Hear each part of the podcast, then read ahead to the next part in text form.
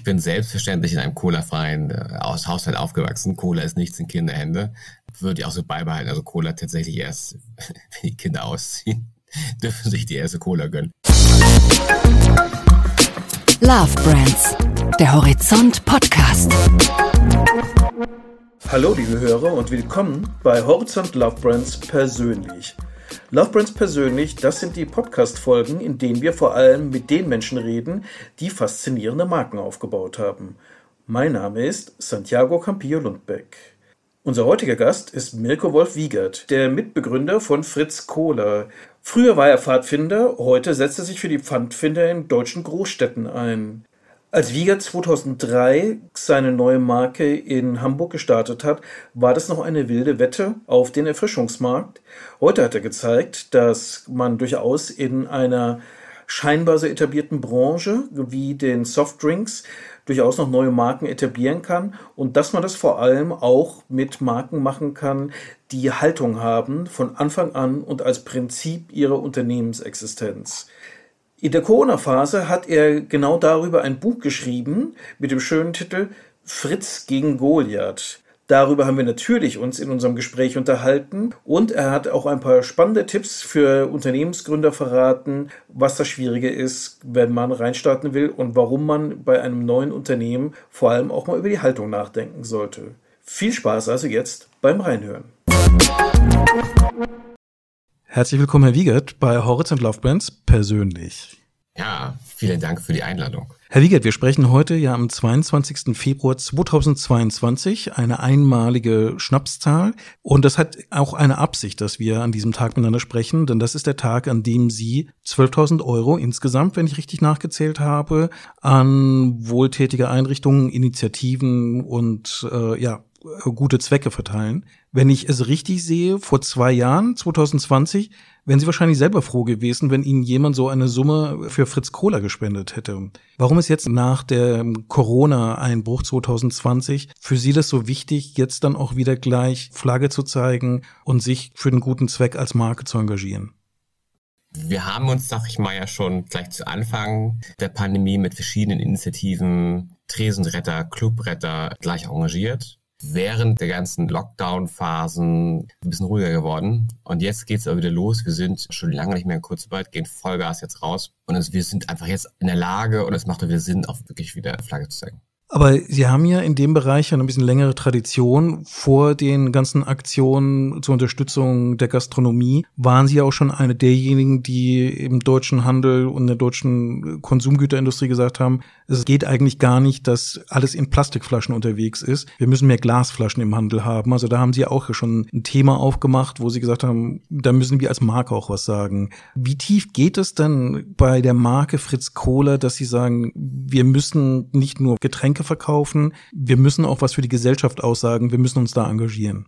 Bei uns sind das nicht nur Markenfragen, wie vielleicht bei anderen Big Corporates. Bei uns sind das Unternehmensfragen und auch Unternehmerfragen. Also gerade bei einem Unternehmen, wo noch einer der Gründer auch präsent ist und auch, auch Flagge zeigt, gibt es dahinter auch eine, eine persönliche Historie. Mein Mitgründer und ich, wir kannten uns aus der Pfadfinderzeit. Pfadfinder kennt man vielleicht ein bisschen Halstuch und, und so ein Hemd und Lagerfeuergitarre. Also alle Klischees haben wir erfüllt. Und eben auch diese Naturverbundenheit, was heute vielleicht ein bisschen putzig klingt, hat aber natürlich auch ernste Konsequenzen, wenn man dann als Erwachsener irgendwann durchs Leben stapft oder dann auch irgendein Unternehmen gründet. Das heißt, es ist als Unternehmer mir nicht möglich, sag ich mal, zu sagen, hm, ich verschmutze die Welt ich, oder ich mache ein, ein Geschäftsmodell, wo ich einfach rücksichtslos Einwegverpackungen rausballern kann, die irgendwann im Straßengraben landen oder einfach nicht nachhaltig sind so war es von uns deshalb schon von vornherein klar, dass wir aus dieser Unternehmersicht Dinge machen können, die nachhaltig sind. Heute heißt es Nachhaltigkeit, früher ist es einfach Umweltschutz, so, aber im Wesentlichen basiert es darauf. Der eine Aspekt ist ja die Naturverbundenheit als Pfadfinder, naheliegend. Der andere Aspekt scheint aber so ein bisschen so ein Revoluzertum zu sein. Ich meine, Sie haben das ja in dem Titel von Ihrem Buch Fritz gegen Goliath, der ganz gut auf den Punkt gebracht. Das Kämpfen gegen den großen Platzhirschen, das hat ja eine gewisse Faszination für Sie, oder? Ja, es ist charmant auf jeden Fall. Wir sind ja, sag ich mal, mit hier gestartet. Wir wollen unbedingt Unternehmer werden, also selbstständig sein, eine Selbstständigkeit. Und in Selbstständigkeit hängt ja schon ein hohes Maß an Eigenverantwortung drin und immer natürlich auch so ein bisschen streiten für etwas, streiten für die eigene Unabhängigkeit, fürs eigene Unternehmen. Manchmal auch so ein bisschen streiten, einstehen gegen etwas, das gehört so ein bisschen dazu. Und vielleicht ist es auch so ein bisschen so eine Revolution gehen. Ich glaube, so ein bisschen muss man das Aufrührerisches muss man schon im Blut haben, wenn man sich selbstständig machen möchte. Und wie lange hat es gedauert bei dem Aufrührerischen, dass Sie von der Phase, wir machen bei Fritz Kohler eine andere Werbung, wir greifen Themen tatsächlich aus, aus der realen Gesellschaft, aus der aktuellen Nachrichtenlage auf, um für unsere Marke zu sprechen, dass Sie dann diesen nächsten Schritt hingemacht haben, zu sagen, wir greifen Themen auf, die auch was mit unserer Unternehmensstrategie, wie jetzt Beispiel dieses Thema Glasverpackung oder auch Beispiel dieses Thema die Pfandflaschensammler, da war ja auch Fritz Kohler sehr aktiv in Hamburg unterwegs. Dieser Schritt, wann haben Sie den gemacht? Wir sind jetzt ja bald 20 Jahre, sag ich mal, dabei. Und so lange hat es eigentlich gedauert. Also wir haben, wir haben sehr lange sehr viel kommuniziert und wir werden auch weiterhin noch sehr viel kommunizieren. Wir haben es ein bisschen fokussiert in den letzten Monaten, weil wir gemerkt haben, dass wir sonst nicht so richtig durchdringen mit der Vielzahl von Botschaften. Deswegen sind wir da jetzt ein bisschen fokussierter gegangen. Und werden jetzt aber trotzdem immer noch mal auch in Zukunft das Recht rausnehmen, als Unternehmen mit Fritz Kohler uns zu einzelnen Themen, die uns oder auch mir relevant erscheinen, auch eine Position zu beziehen, auch die auch laut zu vertreten. Wie sehr gehört denn eigentlich die Farbe Schwarz zu dieser Markenposition? Ich meine, Sie sprechen jetzt gerade mit mir im schicksten FC St. Pauli Schwarz. Also ich gehe mal davon aus, dass da ja auch ein bisschen persönliche Leidenschaft dahinter ist. War das der Bogen dann dazu zu sagen, Fritz Kohler, die muss schwarz sein? Oder ist da noch ein bisschen mehr Haltung dahinter? Ach, der Grund war ganz pragmatisch. Als wir uns gegründet haben, 2003 mit 7000 Euro Gründungsstartkapital, war Schwarz-Weiß einfach die günstigste Farbe, etwas zu produzieren. Deswegen ist das schwarz geworden. Und heute ist Schwarz einfach schick und nett, ist aber ein glücklicher Zufall. Ist das für Sie auch eine Farbe, mit der man dann zum geringen Kostensatz dann sehr extrovertiert und auffällig sein kann? Weil für Aufmerksamkeit sorgt man ja im Prinzip, indem man so ein bisschen die Rampensau ist, ein bisschen der Paradiesvogel. Es gibt nicht so viele Paradiesvögel, die ein schwarzes Federkleid tragen. Das Schwarz ist halt bei uns tatsächlich der Pragmatik geschuldet. Wir waren selber beide nicht so die Rampensäue im Vordergrund stehen, auch wenn das natürlich ein bisschen dazugehört, rein pragmatische Gründe. Ich meine, wir sind ja früher mit so, mit so, oder ich zumindest, mit so einem alten österreichischen Armeeparker rumgerannt. Und dann dazu den schwarzen Hoodie eben auch. Das war aber einfach dem Umstand geschuldet. Student, wenig Geld, auch nicht so viel Wert gelegt auf Äußeres tatsächlich. Und da passte das ganz gut. Und heute könnte man sagen, es ist irgendwie schick oder Revoluzer. Aber ich glaube, aus der Historie bedingt haben wir uns da wenig Gedanken gemacht. Und heute noch bei Fritz tragen wir tatsächlich auch, wenn wir beruflich unterwegs sind, in der Regel schwarze Hoodies oder überhaupt schwarze Kleidung. Und wie viel Liebe zum Produkt steckt in der Marke? Ich habe mir gemerkt, Sie kommen ja aus einem colafreien Haushalt. Ja, ich bin selbstverständlich in einem Cola-freien äh, Haushalt aufgewachsen. Cola ist nichts in Kinderhände. Würde ich auch so beibehalten. Also Cola tatsächlich erst, wenn die Kinder ausziehen, dürfen sich die erste Cola gönnen. Cola ermöglichte uns damals einen schönen Schritt in die Selbstständigkeit. In den 90er Jahren, sag ich mal, sozialisiert. Beim Ausgehen gab es Cola aus Plastikflaschen, lauwarm, ohne Kohlensäure, maximal und sechs. Es gab immer nur eine Cola. Dass wir überlegt haben, okay, wenn wir uns selbstständig machen möchten, das heißt, wir arbeiten viel, das war so unsere Annahme und das stimmt ja auch, dann lass uns doch da arbeiten, wo wir sowieso gerne sind. Also wenn wir quasi Cola in Clubs, Bars, Strandcafés und so weiter verkaufen, dann müssen wir da sein, wo wir so, so gerne sein wollen und quasi arbeiten, ohne wirklich zu arbeiten. Also es war so eine nette Kombination. Cola so der Ermöglicher dieser Selbstständigkeit plus Cola trinken mit einem Schub Koffein, war schon im Studium sinnvoll, ist auch danach noch lange sinnvoll gewesen, einfach dieser Koffeinkick, den man ja aus Cola rauskriegt und der auch oft notwendig ist. Insofern ist es eine Kombination auf, auf unhohem hohes Maß immer noch zu Cola. Das ist natürlich die spannende Frage. Hätte es Fritz Cola jemals gegeben, wenn Sie schon in Ihrer Kindheit Coca-Cola oder Pepsi-Cola oder Afri-Cola hätten trinken dürfen? Mm, gute Frage. Tatsächlich gab's, also das, na, glaube ich nicht, weiß nicht, ach, keine Ahnung. Aber es ist natürlich auch ein bisschen eine biedere Entscheidung, weil ich meine, Sie sind ja vor der Frage gestanden, wie gehen wir in den Getränkemarkt rein in einer Zeit, wo Red Bull Energy Drinks dann schon mal so als Trend so richtig angefangen haben, wo ja Hamburg speziell ja so als Standort bekannt geworden ist für die exotischen Softgetränke. Also eine Bionade hat in Hamburg so ihren Anfang erlebt. Und im Zuge dessen gab es ja die verschiedensten, verrücktesten Limonadenkombinationen. Auch Mate-Tee war ja auch nicht so viel später dran da ist doch Cola irgendwie so das traditionellste und langweiligste eigentlich, wo man sagen kann, da will ich reingehen. Ja, das war damals das ziemlich langweiligste und unsexiste, was man sich vorstellen kann. Also ich sage mal, also bei uns im internen, internen Sprech heißt immer Cola aus Plastikeimern, wenn so diese großen Plastikflaschen um die Ecke kommen von irgendwelchen Cola-Magen. Und so war es eben damals. Um den Rest der Getränke haben wir uns nicht so gekümmert. Wir dachten, okay, es gibt nur diese langweilige Sache da und äh, das machen wir jetzt einfach ein besser und toller und attraktiver und damit kämpfen wir uns durch und das hat funktioniert. Wie schnell war es denn, dass Sie gemerkt haben, dass Sie tatsächlich da ein vielversprechendes Produkt am Start haben? Weil ich kann mir vorstellen, das erste Mal, als Sie dann zu einem Getränkehändler, zu einem Gastronom gegangen sind, der hat Sie ja wahrscheinlich nicht mit offenen Armen empfangen. Also es war schon so, dass wir gerade in den ersten Jahren mussten wir sehr viele Menschen besuchen, sehr viel Netzwerk betreiben, um Aufmerksamkeit zu schaffen für eine spannendere, interessantere Cola. Das ist schon richtig. Und trotzdem haben wir gemerkt, dass äh, das Bedürfnis nach einer guten Cola da ist. Und das ist ja auch das, was uns noch heute, sag ich mal, nach Amsterdam zieht oder nach Warschau oder nach Madrid, weil ähm, das Bedürfnis nach einer echten, klassischen, guten, alternativen Cola einfach nach wie vor da ist. Derzeit haben Sie ja auch Ihren persönlichen Traum gelebt, Unternehmer zu werden. Und ich vermute mal, die Lehrjahre waren ja so mit der einen positiven, aber auch ein oder anderen negativen Erfahrung kombiniert. Aus Ihrem Buch Fritz gegen Goliath, wo Sie ja auch quasi was für Startup-Unternehmer vermitteln wollen. Was wäre denn so eine zentrale Lektion, die Sie aus diesen Anfangsjahren rausgezogen haben, wenn es dann darum geht, ein neues Produkt, von dem noch keiner weiß, dass er es braucht, in den Markt zu bringen? Mm ich möchte mit dem Buch ja zum einen den Fans und die Liebhaber von Fritz Kohler so ein bisschen unsere Story näher bringen, auch so einfach kleine Anekdoten noch erzählen. Und zum anderen möchte ich Menschen inspirieren, den Schritt in die Selbstständigkeit zu wagen. Oder vielleicht die, die schon gewagt haben, einfach so ein bisschen Inspiration, wie machen das andere und so weiter.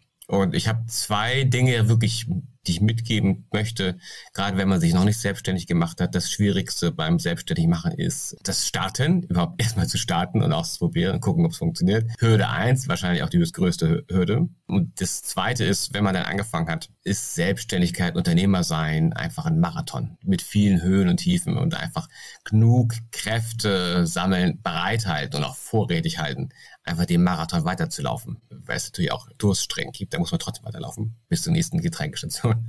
Und das ist so ein bisschen die Essenz aus meiner Selbstständigkeit. Stichwort Angst vor dem Startpunkt. Hatten Sie auch so einen Moment in der Selbstständigkeit, wo Sie quasi auf dem 10-Meter-Brett gestanden haben und wo so ein Moment des Zögerns da war? Springe ich wirklich oder lasse ich es nicht vielleicht doch lieber sein?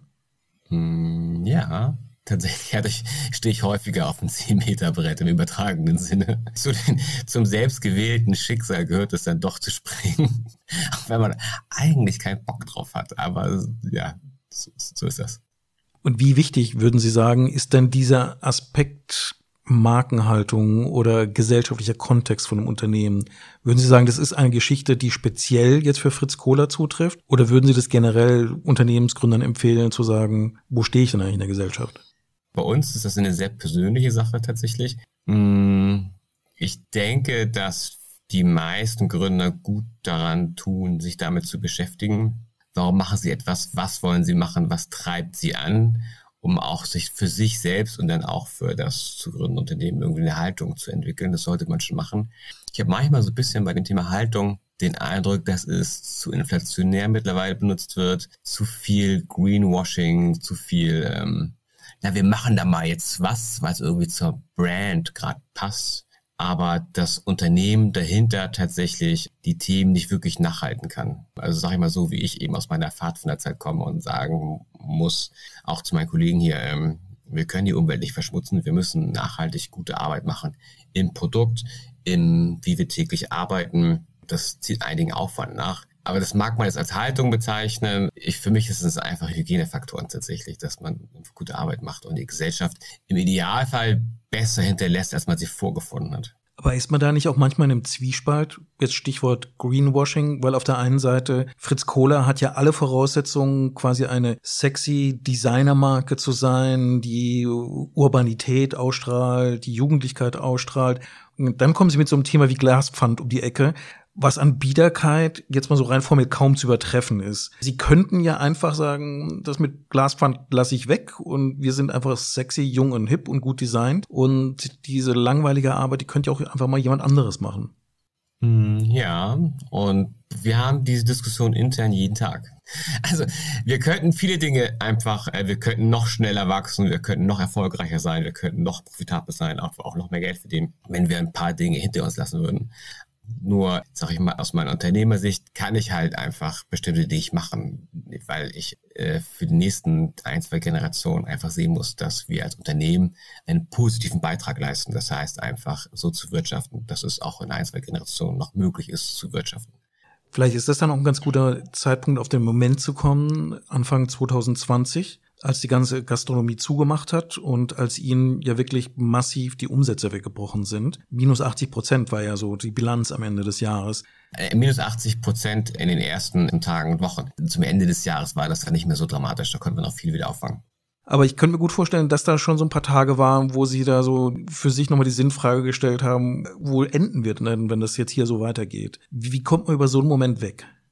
Wir haben im kleinen Team tatsächlich uns, uns ausgetauscht. Ich habe ja auch einen Mitgeschäftsführer, den Winfried Rübesamen, der mit mir hier zusammen die, die Geschäfte leitet, der sehr professionell und sehr erfahren ist. Und wir haben da von Tag zu Tag das Geschäft geleitet unter verschiedenen Prämissen, zum Beispiel unter Cash Management und wie kriegen wir die Leute motiviert, kriegen Leute an Bord gehalten, wie was passiert hier, was entwickelt sich. Das war tatsächliches Micromanagement at its best von Tag zu Tag, ganz furchtbar, was alles, was man eigentlich nicht machen sollte, was aber in den ersten Wochen durchaus sinnvoll war. Welche Pfadfindertugenden helfen in so einer Krisensituation? Hm, Pfadfindertugenden zu der, in dieser Situation. Das kann sein, Zähne zusammenbeißen und gnadenlos durchziehen. also bei den Pfadfindern ist es ja auch so, weil es irgendwann im Wald hat sich im Idealfall verlaufen. es regnet. Man weiß nicht so richtig, wo man gerade hinlaufen muss. Eigentlich hat man auch Hunger. Man ist Gruppenleiter, hatte irgendwie zehn Kinder, die eh schon quengeln und keinen Bock mehr haben. Man muss jetzt aber trotzdem noch ein paar Kilometer laufen und irgendwo im Wald ein Zelt aufschlagen und ein Feuer organisieren und kochen und so. Das weiß man alles. Insofern, da müssen wir jetzt durchbeißen. Das nützt das ganze Quengeln nichts. Am Ende hilft das vielleicht auch ein Stückchen weit beim Unternehmen durch schwierige Situationen durchmanövrieren. Also mein Klischee, was gebe ich offen zu, von Donald Duck und Fähnlein Fieselschweif geprägt ist, würde ja dann sagen, in solchen Momenten stimmt der Gruppenleiter dann ein Lied an, was dann die Gruppe gemeinsam singen kann, um die Laune zu erhöhen. Hilft es in realen Krisenfällen oder ist in solchen Momenten gute Laune und gemeinsam Lieder singen einfach egal? Nee, im übertragenen Sinne schon gute Miene zum bösen Spiel, kann man ja auch sagen. Oder doch die Stimmung hochhalten, auch wenn einem danach nicht zumute ist. Also sage ich, die Mannschaft, die, die Gefolgsleute, die, die mit die anderen halt eben zu motivieren und die Stimmung hochzuhalten. Das weiß ich, ob es unbedingt ein Lied ist äh, oder ob man mich wirklich singen hören möchte. Aber doch durch, durch verschiedene Maßnahmen, durch Gespräche und auch durch Musik, durch die Stimmung hochhalten, auf jeden Fall. Und jetzt haben sie ja wieder Gelegenheit für gute Stimmung zu singen oder einfach die Leute so singen zu lassen, weil die gute Stimmung wieder da ist. Denn die Zahlen gehen ja wieder hoch, die Perspektive ist ja gut. Vielleicht aber trotzdem noch den Blick zurück. Gibt es Veränderungen, wo Sie sagen, das bleibt uns auch nach Corona durch die Krise dauerhaft erhalten? Ich denke, was uns eine, noch eine Weile begleiten wird, ist das Thema Spaltung der Gesellschaft in einzelne Bubbles, in eigene Horden, also die miteinander wenig im Kontakt, wenig im Austausch stehen. Nach meinem Empfinden durch Corona hat das massiv zugenommen. Also die Leute haben ja, sag ich mal, sonst im Büro nochmal Austausch oder über, die, über den Beruf Austausch mit anderen, äh, mit denen sie eigentlich sonst so nichts zu tun haben. Das ist Corona teilweise, ist das ja ähm, zurückgefahren. Immer noch viel Homeoffice, viele Leute sind zu Hause ängstlich, igeln sich ein, sind in ihrer kleinen Microbubble irgendwo gebacken oder gefangen. Das wird uns eine Weile noch begleiten. Und ich denke, wir müssen da noch einen Weg finden, die Leute wieder ein, an einem Lagerfeuer zu versammeln, dass man wieder eine gemeinsame Erzählung hat und nicht aufeinander rumhackt, irgendwelchen Social Media. Damit haben wir, glaube ich, noch eine Weile zu tun. Das wird auch noch, ja, bestimmt zwei Jahre mindestens dauern. Und heißt das umgekehrt dann für Marken, dass sie auch eine andere Art von Kommunikation in so einem Klima haben müssen? Auf jeden Fall. Auf jeden Fall. Also bei uns hat das in der Kommunikation schon zur Folge, dass das Provokante im Augenblick vielleicht nicht passt. Also wen will ich jetzt noch provozieren? Die Leute sind eh dünnhäutig, die sind eh schon auf den Sinn wegen jedem Scheiß ich inklusive. Also ich, ich muss jetzt niemanden wecken, sondern vielleicht gucken, okay, wo sind die Gemeinsamkeiten, wo kann ich Leute umarmen, auch wenn ich eigentlich keinen Bock auf sie habe. Trotzdem, wie finden wir an das gemeinsame Lagerfeuer dann zurück mit der Gitarre und hören uns gegenseitig unsere Lieder an, auch wenn wir vielleicht nicht alle happy sind. Das heißt, die Zeit wäre dann reif für ein bisschen mehr Romantik, Optimismus, positive Lagerfeuerstimmung. Auf jeden Fall, das sehe ich ganz, noch die nächsten Monate und Jahre dann ist das ja natürlich auch eine ganz gute ja, Strategie für ihre weitere Expansion. Fritz Kohler soll ja europäisch werden, europäischer werden. Im Prinzip sind sie ja schon in vielen europäischen Ländern. Da ist dann aber endgültig wahrscheinlich ein bisschen Schluss mit Fritz versus Goliath und ist aus Fritz zumindest ein kleiner Goliath geworden. Wie gehen Sie denn mit diesen veränderten Spielregeln um, wenn Sie nicht sagen können, wir sind jetzt nur der kleine Underdog in einem regionalen Markt, sondern wir wollen auf Augenhöhe gemessen werden? Erstmal danke für die Blumen. Wir sind natürlich im Verhältnis zu allen anderen Playern, äh, sag ich mal, in, in einem europäischen Getränkemarkt, sind wir weiterhin der Underdog. Das muss man schon größenmäßig sehen. Ich glaube, in Deutschland sind wir weniger als zwei Prozent im Cola-Markt ist Fritz Cola. Trotz unseres Erfolges. Und wir finden das auch gut. Größte ist aber bei uns tatsächlich weniger ein Thema bei uns ist weiterhin dieses wo sind denn die netten Strandcafés am Mittelmeer? Das kann man jetzt als Größe bezeichnen, aber oder einfach als, ich habe Bock, einfach woanders gerne meine Cola zu verkaufen in anderen netten Situationen. Aber das würde bedeuten, dass Sie vor allem versuchen, mit Fritz Kohler dann europaweit auch in der Gastronomie zu punkten. Also jetzt nicht so sehr den Impuls haben, jetzt irgendwie bei einem Corte Inglés in Spanien tatsächlich dann im Regal zu stehen, sondern lieber im netten Strandcafé an der Costa del Sol zu sein. Wir kommen aus diesen netten Situationen, das Strandcafé, der Badeclub oder der Imbiss. Da gehören wir hin. Und das mag jetzt Hamburg sein, mag Berlin sein oder Warschau oder Madrid was oder wo auch immer. Das ist so ein bisschen unser natürliches Habitat. Was sind denn da eigentlich die Grenzen, wo Sie sagen, da wollen wir uns gar nicht rantrauen? Ich meine, es gibt ja diesen schönen Satz von Ihnen und da gucke ich mal vom Papier, um den nicht zu versauen. Wir sind bis heute eine Indie-Band und das soll auch so bleiben. Was definiert denn für Sie die Indie-Band Fritz Kohler, bevor Sie dann zum großen James Last Orchester werden? Indie ist bei uns eine Haltung und eine Form der Struktur. Das heißt, sag ich mal, wir haben ja, als mein, mein Mitgründer, der Lorenz, Ende 2016 ausgestiegen ist, oblag es mir, den Gesellschafterkreis neu zu strukturieren. Und so sind wir heute, sag ich mal, drei Familien, denen Fritz Kohler einfach gehört, wobei mir einfach der größte Teil gehört. Und aus dieser Struktur heraus können wir Dinge machen, die eine Big Corporate vielleicht nicht kann. Einfach weil vielfältige Inhaberstruktur, vielleicht sogar börsennotiert, andere Needs, die sie erreichen müssen, andere Ziele, die sie erreichen müssen, andere Fristigkeiten. Wir können sehr langfristig denken. Wir müssen nicht alles machen. Wir können uns auf bestimmte Dinge auch fokussieren. Und das ist für uns schon eine Form von Indie, die wichtig ist und die auch Teil unserer DNA ist. Dann würde ich sagen, an dieser Stelle erstmal herzlichen Dank fürs Gespräch und wir sind schon mal sehr gespannt, an welchen Ecken in Europa Fritz Kohler in Zukunft auftauchen wird. Ich sage vielen Dank für die Einladung. Und das war es auch schon mit dieser Folge von Horizont Lovebrands persönlich. Wenn euch der Beitrag gefallen hat, dann abonniert uns und wir freuen uns auch jederzeit über eine positive Bewertung auf Apple iTunes oder Spotify. Wenn ihr noch mehr Geschichten über Unternehmensgründungen hören wollt, dann kann ich euch nur unsere erste persönlich Folge von letztem Jahr empfehlen mit Philipp Westermeier, dem Gründer der Online-Marketing Rockstars. Und eine weitere spannende Gründerstory ist mein Gespräch mit Paul Bethke, dem Gründer von Lemonade. Und ansonsten kann ich euch nur empfehlen, in zwei Wochen kommt die nächste Folge von Horizont Love Brands. Dann werden meine Kollegin äh, Bettina Sonnenschein und ich mit dem CMO von Porsche, Robert Ader, sprechen. Also seid gespannt und äh, bis in zwei Wochen.